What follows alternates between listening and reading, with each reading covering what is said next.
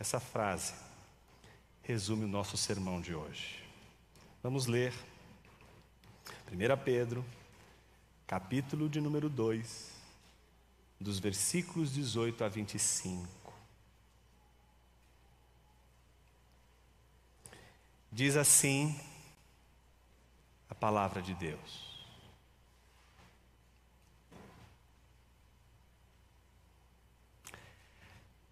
Servos, sujeitai-vos com todo o temor aos vossos senhores, não somente aos bons e gentis, mas também aos maus. Pois digno de louvor é o fato de alguém suportar tristezas, sofrendo injustamente por causa da consciência para com Deus. Pois que mérito há em ter de suportar sofrimento se cometeis pecado e sois esbofeteados por isso? Mas se suportais sofrimento quando fazeis o bem, isso é digno de louvor diante de Deus. Para isso fostes chamados, pois Cristo também sofreu por vós, deixando-vos exemplo para que sigais os seus passos. Ele não cometeu pecado, nem engano algum foi achado na sua boca. Ao ser insultado, não retribuía o insulto. Quando sofria, não ameaçava, mas entregava-se àquele que julga com justiça. Ele mesmo levou nossos pecados em seu corpo sobre o madeiro, para que, mortos para os pecados, pudéssemos viver para a justiça. Pelas suas feridas fostes sarados, porque vivieis como ovelhas desgarradas, mas agora retornastes ao pastor e bispo das vossas da vossa alma. Oremos. Ó supremo pastor, bispo das nossas almas, tem misericórdia e nos dá a porção da tua palavra para que o nosso coração seja alimentado. Somos famintos de ti e da tua palavra. Nos alimenta nesta manhã. Assim oramos, pela luz do teu Espírito e no nome de Jesus Cristo, teu Filho. Amém. No último sermão, nós consideramos o que Jesus é, Senhor de tudo. No sermão de hoje, consideraremos diante das questões éticas e diante da cidadania destes que são peregrinos em terra estranha, não o Jesus Senhor, mas o Jesus servo, escravo. Bom, eu preciso fazer aqui um disclaimer antes, porque esse texto ele pode servir hoje né, para inclusive alguns serem tentados atualizar as escrituras ou coisa do gênero. Né? Esse texto, em primeiro lugar, não é um aval para você defender a escravidão nos dias de hoje. Ponto. Não defendemos leituras literais das Escrituras. Leituras literais das Escrituras, elas são perigosas, porque elas não levam em consideração o fato de que a própria Bíblia trabalha com o texto bíblico à luz do seu contexto. Não se interpreta absolutamente nada na na vida sem contexto. Contexto é tudo. Dependendo do contexto, manga pode ser a fruta, manga pode ser o pedaço de uma roupa, pode ser o nome de um pastor. Tudo depende de contexto. E os contextos mudam, os contextos alteram o universo à nossa volta. Mas o que deve permanecer inabalável, infalível, inerrante é a palavra de Deus. Boa parte das pessoas que interpretam a Bíblia hoje se prendem nas questiúnculas, aquelas questões que parecem ser essenciais, mas não são essenciais. Sem dúvida, é interessante saber se Adão tinha umbigo ou não. Que do ponto de vista estético, talvez você olhar um homem sem umbigo seja uma coisa bastante estranha. Né, na escola bíblica dominical tinha um amigo que eu me lembro quando era pequeno, que uma, numa das aulas da escola bíblica dominical, a professora levantou esse problema. Olha só, para um monte de crianças, né? O menino disse assim: Ah, eu acho que Deus, quando viu o homem sem umbigo, ele fez exatamente assim. Ah, garotão! Aí fez o buraco ali só para não ficar esteticamente horroroso. Eu sei que essa é uma pergunta absolutamente sem a menor importância, mas é uma pergunta. E as pessoas gostam de fazer perguntas sem a menor importância. Fazemos as perguntas mais esdrúxulas, as perguntas mais incríveis sobre os aspectos menos importantes do texto. E é isso que sempre nos desvia na interpretação da Bíblia. Sempre acabamos nos perdendo em, a, em, alguns detalhes, quando estes detalhes que têm a sua importância naquele contexto, naquela época, porque naquele contexto, naquela época, se vivia de um jeito. E a gente perde a noção de distanciamento temporal, social, histórico. Não dá para comparar a escravidão daquela época com a escravidão horrorosa que vivemos na nossa história mais recente. Mas ao mesmo tempo não dá para justificar aquela escravidão, não dá para defender aquela escravidão. É óbvio que qualquer pessoa com bom senso vai ler as Escrituras e saber que a própria Escritura, o próprio Evangelho já contém em si a mensagem de liberdade de toda escravidão, que o Evangelho em si já é uma crítica de toda escravidão, de que Cristo é o mensageiro da liberdade, o mensageiro da libertação. Mas às vezes a gente pode se perder focando nos pontos que não são essenciais e o pior, transformando os pontos que não são essenciais como se fossem essenciais. Por exemplo, as pessoas, quando leem essa passagem, acham que o ponto forte, o ponto mais importante é o ponto da relação entre Senhor e servo. Quando o ponto mais importante dessa passagem, que é o que a gente vai defender hoje, continua sendo Jesus Cristo, a autoridade máxima para todo aquele que é cidadão dos céus e peregrino na terra.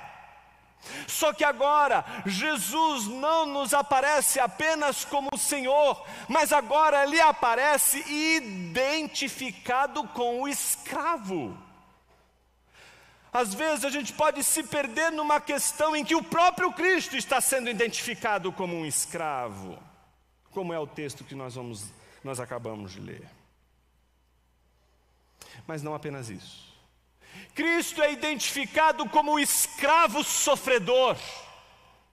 Não como o escravo que naquela época poderia ser muito bem tratado pelo seu senhor, que poderia ter amplas regalias e poderia ter autonomia para inclusive dirigir os negócios do seu senhor, que poderia muito bem viver bem naquele contexto.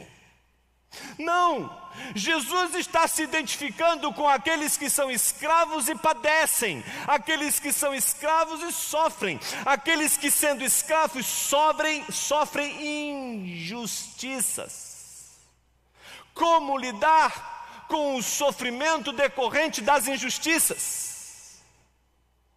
Ao redor de toda discussão em torno do sofrimento por causa da injustiça, existe uma outra experiência humana, demasiadamente humana, que é a vingança. Como é gostoso se vingar, não? Ah, o que é teu está guardado. Aqui se faz, aqui se paga. Ah, o mundo dá volta. Ah, quando virá o jogo. Porque a vingança ela nutre um senso de justiça naquele que sofreu a injustiça. Por isso que em nós há um desejo enorme de vingança quando somos injustiçados e sofremos por causa da injustiça. Parece que aquela sensação horrorosa de sofrer por causa de uma injustiça só vai sair daqui de dentro, só vai ser aplacada no momento em que eu me vingar, no momento em que eu dar o troco, ele precisa sofrer o que eu sofri. Ele não sabe o que é cuidar de uma criança sozinha. Ele vai pagar lá na frente por tudo que ele me fez sofrer criando esse, essa criança sozinha. Ou ela vai me pagar porque me traiu. Vai sim. Esse sentimento que vai corroendo, parece que só vai ser resolvido com a vingança, com o troco, com a volta. Sobre isso que a gente vai falar hoje. Como lidar quando você sofre a injustiça? Quando você é alvo da injustiça? Quando você é o alvo de uma maldade? como um cristão, como um peregrino lida com a injustiça. E para isso, Pedro vai tratar naquele contexto, não como Paulo tratou com os servos e os senhores da igreja, por exemplo, aos Efésios, da igreja de Éfeso, de Éfeso. Porque ali ele está lidando com senhores crentes, com servos crentes, e que estão desgovernados nas suas relações. Aqui não, aqui Pedro vai lidar com servos crentes, escravos crentes, que trabalham e são injustiçados por senhores não crentes. É a você, cristão, que está hoje aqui, e que se sente injustiçado, seja pelo seu chefe, seja por alguém superior que te humilha, por uma pessoa que te humilha, por uma pessoa que te fere, por uma pessoa que usa o poder que ela tem sobre você por causa da autoridade que exerce sobre você, e que provoca em você humilhações, e que faz você se sentir humilhado. É a você que a palavra se dirige hoje com a pergunta: como lidar com aqueles que fazem injustiça e que praticam a injustiça contra nós. Pedro já canta essa bola no início da epístola. E aí, se você lembra dos primeiros, das primeiras exposições, você vai encaixar direitinho as peças desse, desse quebra-cabeça de Pedro. Se você observar rapidamente o versículos 6 e 7 do capítulo 1, você vai ver que Pedro diz assim: Nisso exultais, nisso alegrais por quê? Ainda que agora sejais necessariamente afligidos por várias provações por um pouco de tempo, para que a comprovação da vossa fé, mais preciosa do que o ouro que perece, embora provado pelo fogo, redunde em louvor, glória e honra na revelação de Jesus Cristo.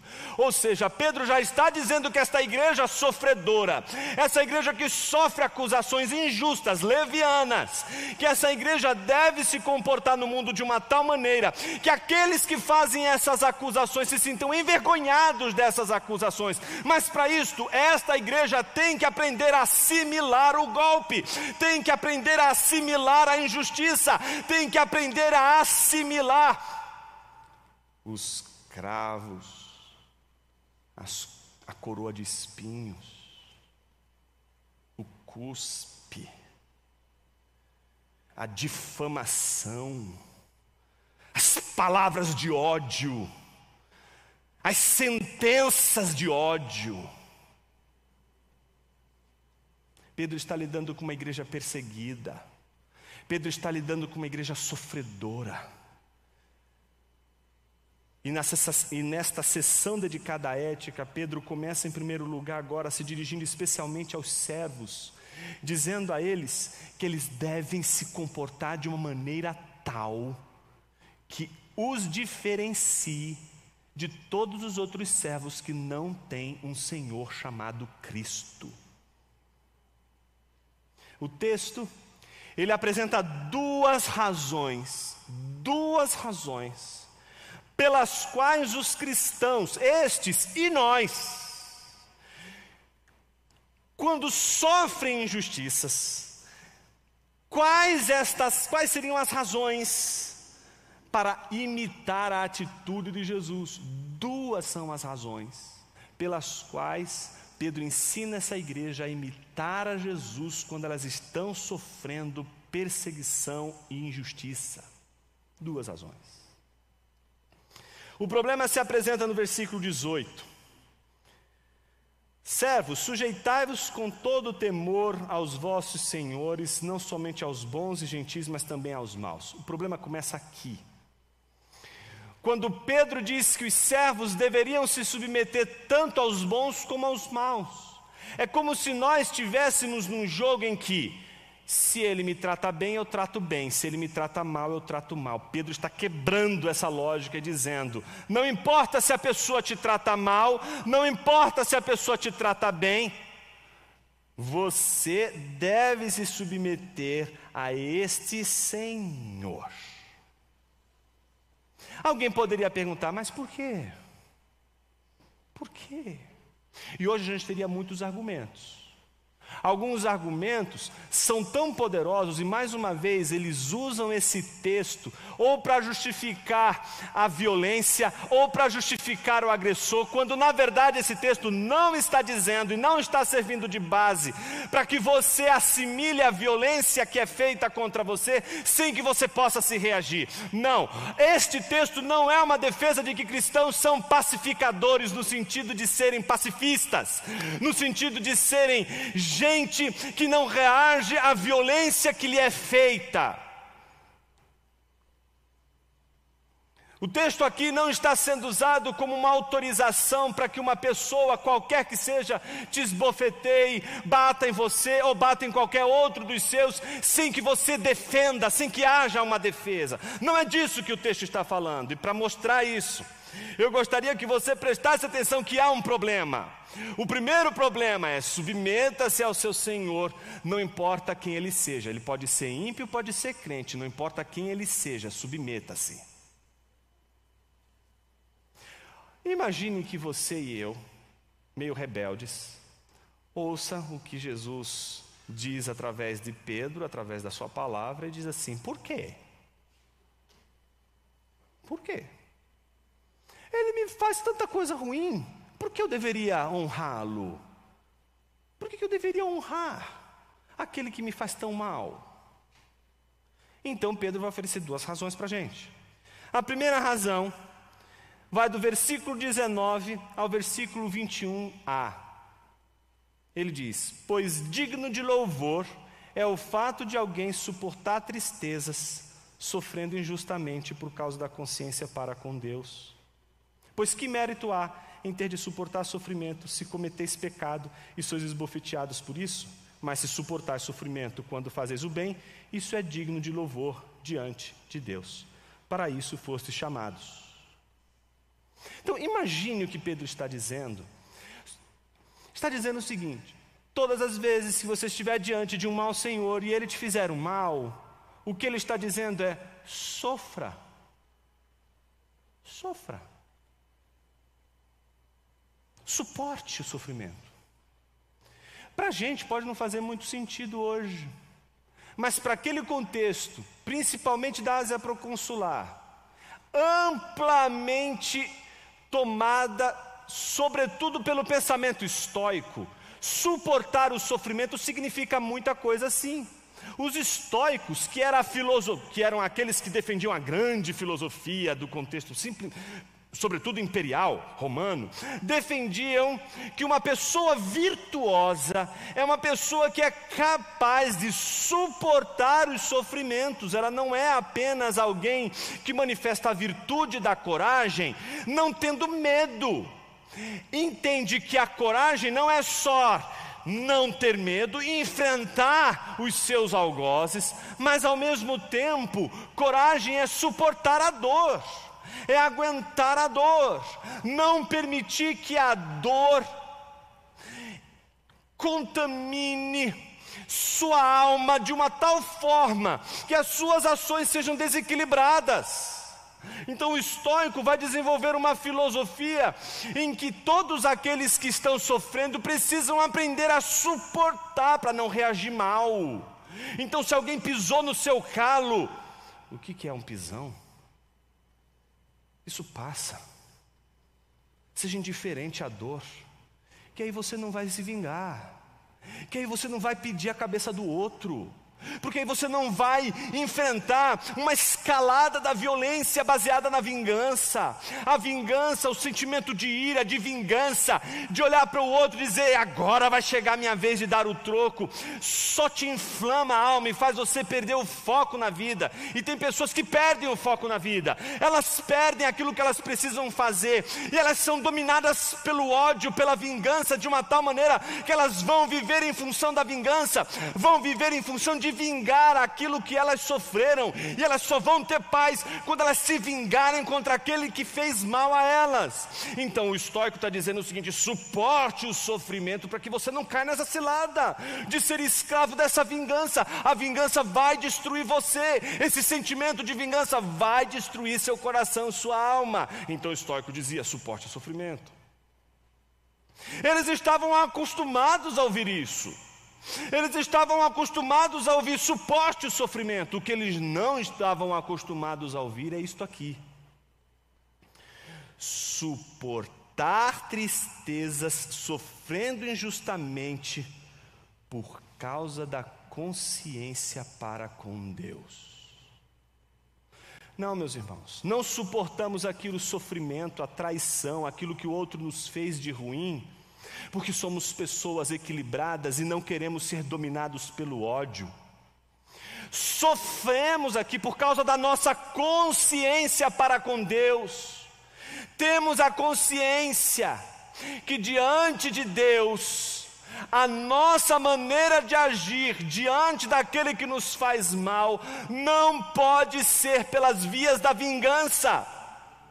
Um cristão, ele tem que aprender com a vida que a primeira lição de toda a transformação, de tudo que se é restaurado, de tudo que se renova, de tudo que se redime é o perdão. Se seu casamento está ruim, é o perdão que vai recomeçar. Se a relação com seu filho está ruim, é o perdão que vai recomeçar. Se a relação com você e seu irmão, seu amigo está ruim, é o perdão que vai recomeçar todas as coisas.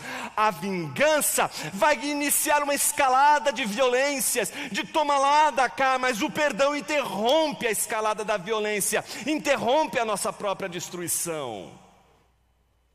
E hoje, mais do que nunca, precisamos do evangelho do perdão. Não perdoamos mais. Nós simplesmente separamos colocamos as pessoas nos seus devidos boxes e dizemos: esse aqui não é da minha, não pertence à minha ideologia. Fica para lá, Satanás. E nessa caixa, o problema é que nessa caixa não está só aqueles que você não conhece, está sua família também. Ah, não, é do partido X. Não, não importa se é pai ou mãe, vai para essa caixa.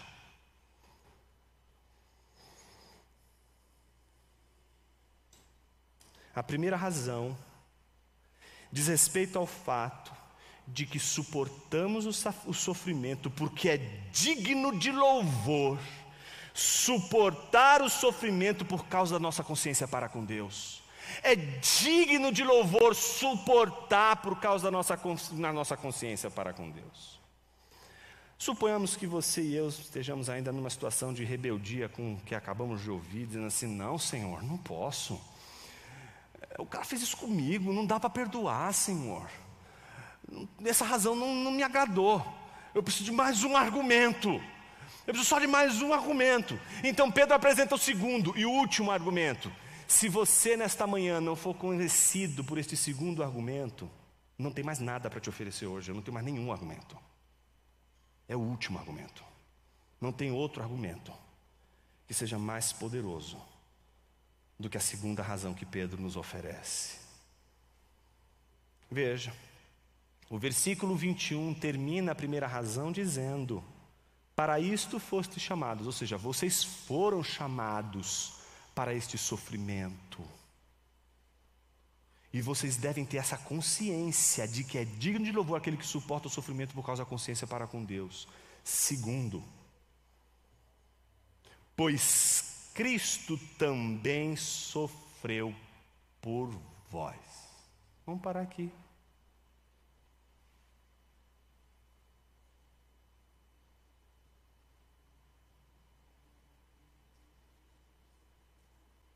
Você feriu a Deus com seus pecados, com a corrupção do seu coração, com as inúmeras maldades. Ferimos a Deus, se não por palavras, por pensamentos.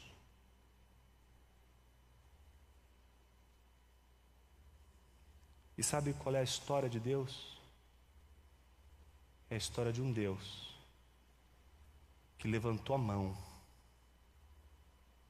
para pesar sobre nós a ira divina sobre nós por causa do nosso pecado contra Ele.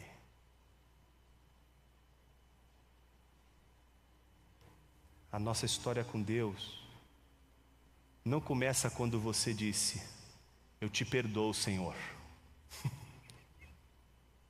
Porque afinal de contas, que vida é essa que o Senhor me deu, né? Me per... Vou ter que. Né? Bem, perdoou. Não começou assim. Nossa vida com Deus começou quando nós, os agressores, quando nós, aqueles que agridem, os violentos, quando nós, que agredimos ao Senhor, fomos por Ele perdoado, perdoados. Se você não tiver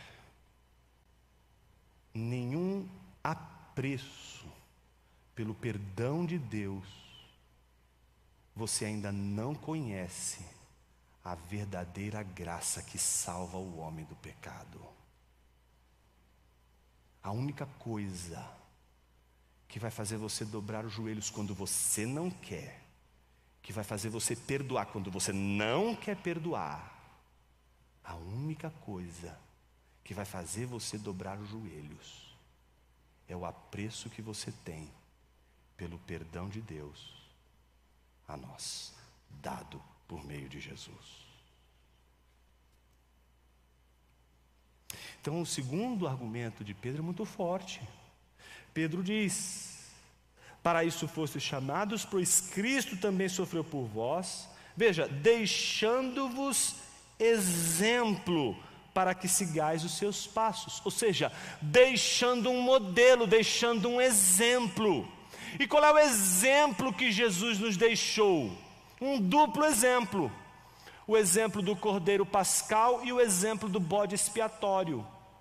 O exemplo daquele que morre para salvar os seus, morre para salvar alguém, se sacrifica para salvar um povo e assimila a violência daqueles que não amam ao Senhor, assimila a violência daqueles que não temem ao Senhor, assimila a violência daqueles que não amam ao Senhor e não temem ao Senhor.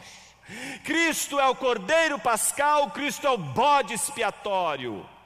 Cristo é aquele que morre para salvar os seus, mas Cristo é aquele que catalisa, canaliza para si mesmo a violência coletiva. Quando todos estão enredados em violência, quando todos estão tomados pela violência, Jesus é o imã que atrai sobre si todas as nossas maldades. Todas as nossas maldades são levadas por Cristo Jesus até o madeiro. Ele é o imã que nos atrai a Deus, porque Ele nos atrai em primeiro lugar por causa de nossos pecados. Se você não sabe o que significa o perdão de Deus, você não sabe ainda quem é Jesus Cristo. Ele não é uma pessoa que faz caridades. Ele não é uma espécie de ser que diz assim, não é? Você esfrega a lâmpada, ele aparece, diz: Pois não, você tem desejos hoje. Qual é a sua oração de hoje? O que você quer que eu faça por você hoje?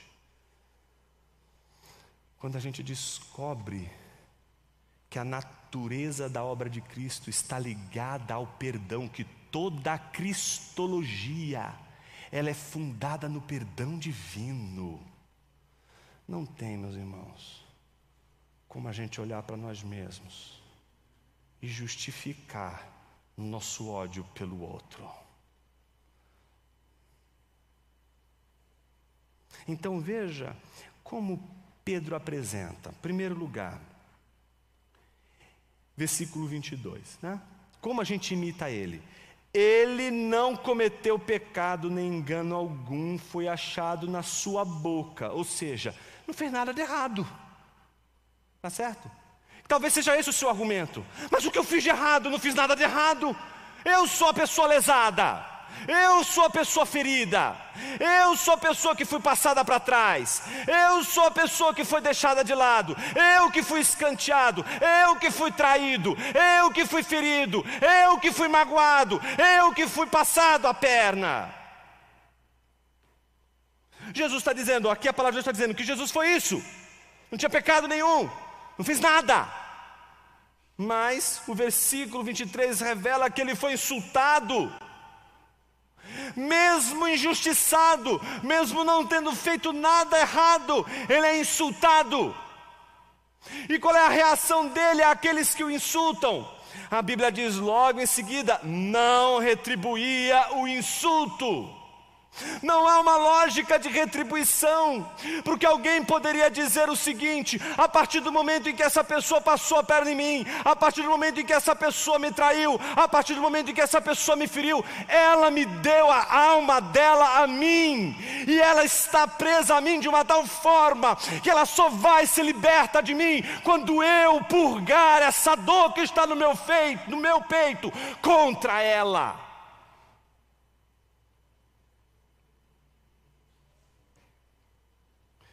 A resposta de Jesus não é a retribuição do ódio pelo ódio, não é a retribuição do insulto, Veja como ele diz no versículo 23: quando sofria, mesmo injustamente, a Bíblia diz que não ameaçava, não ficava dizendo: Ah, você hoje, hoje foi, hoje foi seu dia, mas amanhã será meu dia.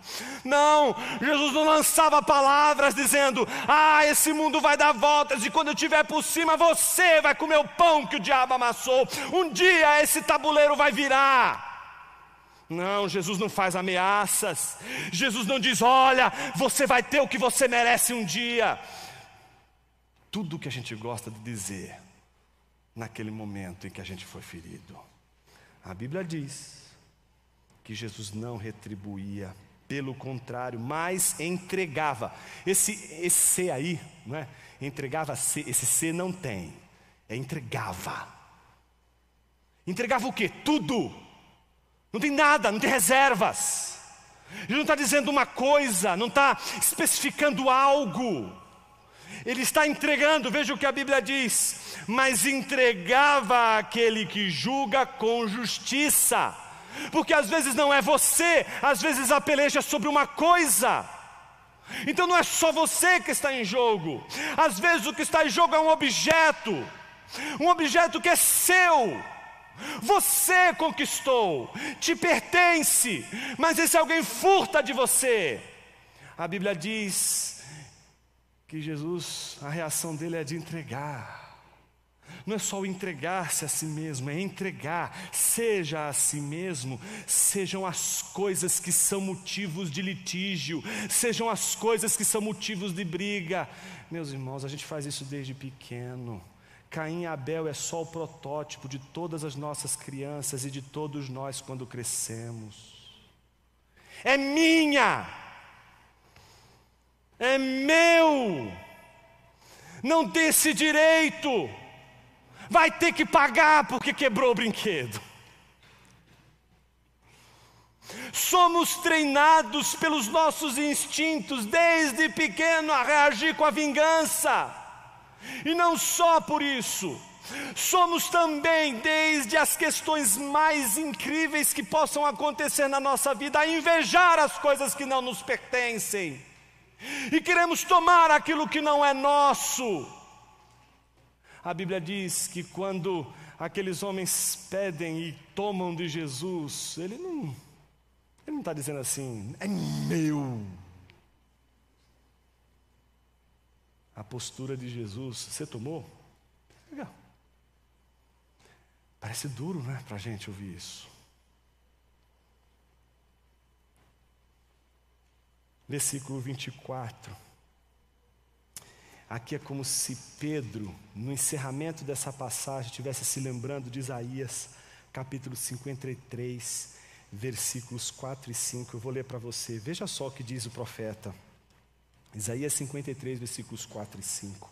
Verdadeiramente Ele tomou sobre si as nossas enfermidades e levou sobre si as nossas dores. E nós o consideramos aflito, ferido por Deus e oprimido. Mas Ele foi ferido por causa das nossas transgressões, esmagado por causa das nossas maldades. O castigo que nos traz a paz estava sobre Ele, por Suas feridas fomos sarados. Veja, isso está na cabeça de Pedro, quando Pedro agora diz àquela igreja: Ele mesmo levou nossos pecados em seu corpo sobre o madeiro.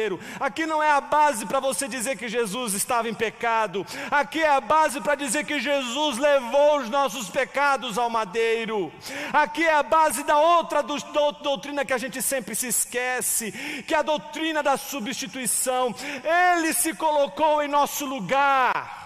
Ele se colocou em nosso lugar. O que isso significa? Não consigo imaginar algo mais poderoso que explique o que isto significa do que a mão pesada da ira de Deus, sendo desferida com toda a sua força e ímpeto, e não injustamente, mas com toda a justiça, em direção a todos nós, e no momento em que a mão de Deus vai nos esmagar, é Cristo Jesus que é esmagado pela ira divina, é Cristo Jesus que é ferido, é Cristo Jesus que é magoado, é Cristo Cristo Jesus que é ferido por mim e por você. Ele mesmo levou nossos pecados em seu corpo sobre o madeiro que cabia a nós. Jesus recebeu. Para que mortos para os pecados, pudéssemos viver para a justiça, pelas suas feridas, foste sarados. Pedro transforma, amplia todo o significado dessa passagem, que antes se restringe única e exclusivamente à questão da cura de uma doença, para uma cura da alma, do coração, das nossas emoções. Pedro está tratando com uma igreja que ainda não descobriu o poder do perdão, mas que acredita que a vingança é mais poderosa. O problema é que o perdão é sempre um prejuízo que você que perdoa vai levar. E é isso que a gente não quer. A gente não quer sair de uma peleja com prejuízo. Porque se a gente sai com prejuízo, a gente fica remoendo aquilo, eu vou dar o troco, eu preciso dar o troco. Mas o perdão é a consciência de que você vai assimilar o prejuízo. Talvez você, como eu, no final de tudo isso, conclua dizendo: Senhor, dura é esta palavra. Talvez como eu, você esteja deste tamaninho, dizendo assim: Senhor, será que eu consigo? Será que eu posso? Então, nosso sermão termina com sim, podemos, porque Pedro, ao apresentar a terceira razão, a segunda razão, ele não só nos apresenta, primeiro, que Jesus é o Cordeiro, que Jesus é o bode expiatório, mas que Jesus é o pastor. Olha que coisa bonita. Ele é a ovelha que, como todos aqueles que sofrem as injustiças, se identificam. Ovelha injustiçada se identifica com Jesus.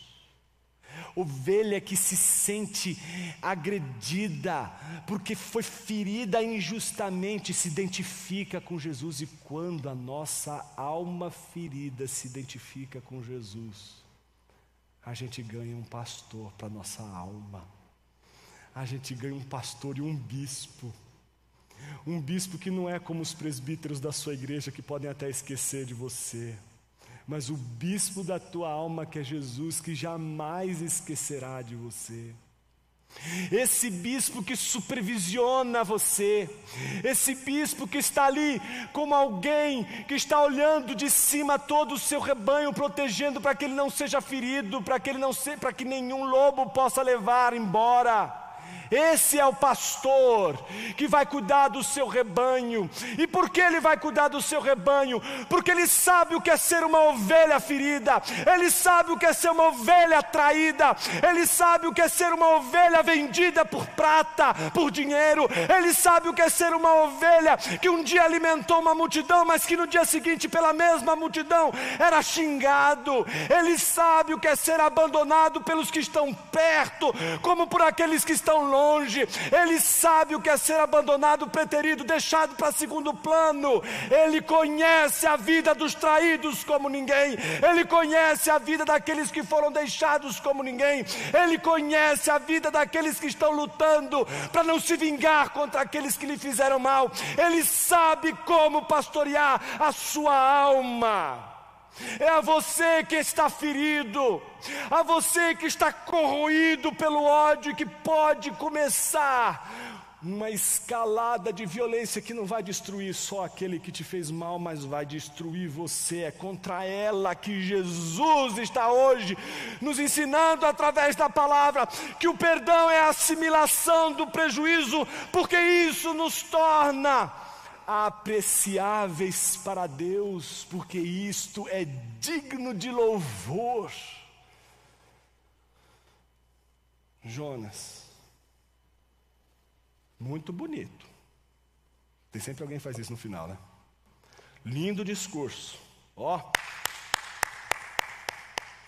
Quero ver na prática. Eu não preciso mostrar para você na prática, Jesus já fez isso.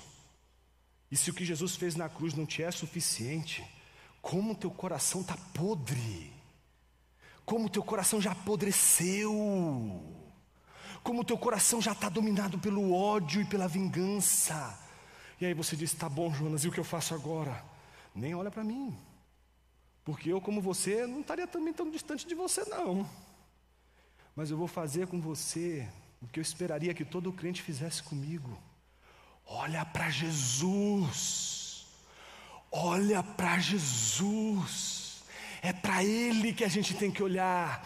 Ele é o nosso exemplo, Ele é o nosso modelo, é Ele que a gente tem que seguir, é Ele que a gente tem que copiar, é Ele que a gente tem que imitar. Quem é o seu modelo? Hoje a gente tem um cardápio de modelos, um cardápio de exemplos. Mas a pergunta é: quem de nós vai olhar para Jesus e seguir o exemplo de Jesus? Se você quer se libertar do ódio que toma conta do seu coração, o único caminho é imitar a Jesus. Jonas, não é fácil. Eu sei, meu irmão. Eu sei, meu irmão. Mas sabe o que nos conforta, meu irmão? Sabe o que nos conforta, minha irmã? Ele sabe, porque ele também foi ovelha, porque ele também é servo, porque ele também sofreu como nós sofremos. Ele também recebeu um beijo, que não era um beijo de boas-vindas ele também bebeu de um vinagre que não era para saciar a sua vida, a sua sede. As pessoas acham que aquele vinagre era para Jesus estava com sede. Aí os romanos tão bonzinhos como eles eram, né? Ah, vamos dar alguma coisa para ele beber. Não, o vinagre era uma maneira de torturar ainda mais. Foi torturado, moído, e a pergunta que a gente faz é por quê? Para que você e eu não pudéssemos mais dizer, não posso, não consigo. Jesus morreu na cruz para perdoar os nossos pecados e nos levar a Deus como um pastor e bispo de alma. Pergunta como está teu coração? Jonas, eu só ouvi o evangelho da prosperidade até hoje. Eu só ouvi que se você crê em Jesus, Ele vai melhorar a sua vida. Eu nunca ouvi que eu precisava ouvir o Evangelho que me liberta da vingança, da inveja, do ódio, dessas coisas ruins que atormentam meu coração.